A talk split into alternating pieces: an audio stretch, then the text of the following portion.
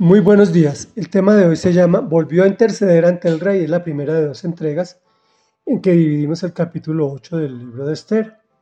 Este va a ser una introducción larga, me perdonan los que han venido atentos a las lecturas. En contexto, Amán en nombre del rey Azuero había ordenado exterminar al pueblo judío. La reina Esther solicita ayuno de tres días para presentarse ante el rey e interceder por su pueblo.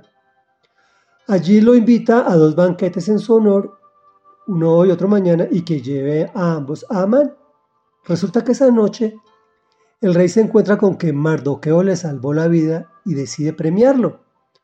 Lo hace por la mano de Amán, quien pensó que el premio era para él. Finalmente se descubre toda la trama que hace Amán y el rey lo manda al cadalso, que éste mismo había construido para el judío Mardoqueo. Pero las consecuencias persisten y dice así. Ese mismo día, el rey Asuero le dio a la reina Esther las propiedades de Amán, el enemigo de los judíos. Mardoqueo se presentó ante el rey porque Esther le había dicho cuál era su parentesco con ella. El rey se quitó el anillo con su sello, el cual había recuperado de Amán, y se lo obsequió a Mardoqueo. Esther por su parte lo designó administrador de las propiedades de Amán. Luego Esther volvió a interceder ante el rey. Se echó a sus pies y con lágrimas en los ojos le suplicó que pusiera fin al malvado plan que Amán, el agageo, había maquinado contra los judíos. El rey le extendió a Esther el cetro de oro. Entonces ella se levantó y permaneció de pie ante él.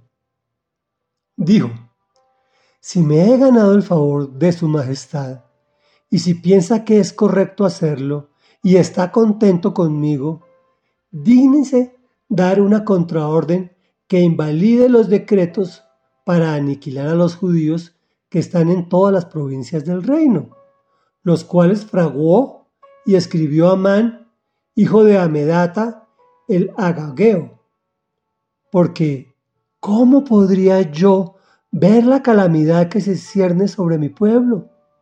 ¿Cómo podría ver impasible el exterminio de mi gente? Comentario. Los decretos sellados no podían anularse, eran de estricto cumplimiento. Vemos en este relato un rey que se quita y se pone anillos con la misma facilidad que quita y pone edictos genocidas. Y después dice, ¿Quién hizo esto? ¿O quién hizo aquello? Yo no fui. Para limpiar su conciencia, le da a Esther las propiedades de Amán y el anillo con su sello a Mardoqueo, su nuevo mejor amigo. Qué peligrosa amistad aquella. El rey Azuero nos encara a nosotros mismos, o nos encarna a nosotros mismos, cuando impasibles en nuestro sitio de confort viendo a tanta gente que va al cadalso por su ignorancia del conocimiento de Dios, el cual es generador de pecado. Y nosotros allí, impasibles, no transmitimos el mensaje de salvación. Yo no era cura, yo no era pastor, no era mi responsabilidad, yo no fui. Reflexión. Mejor hagamos como Esther, que volvió a interceder para que no aniquilaran a los judíos. Veamos la carga por sus hermanos. ¿Cómo podría haber impasible el exterminio de mi gente? Ella cierra ese ciclo. Esto no puede quedar así. Tengamos carga por las almas que se pierden. Prediquemos todo el tiempo. Y solo si es necesario, hablemos. Oremos. Padre nuestro que estás en el cielo, santificado sea tu nombre. Hoy venimos ante tu presencia en el nombre poderoso de Jesús para volver a interceder por nuestra gente, Señor. Te clamamos por aquellos que tú has escogido, pero aún están perdidos.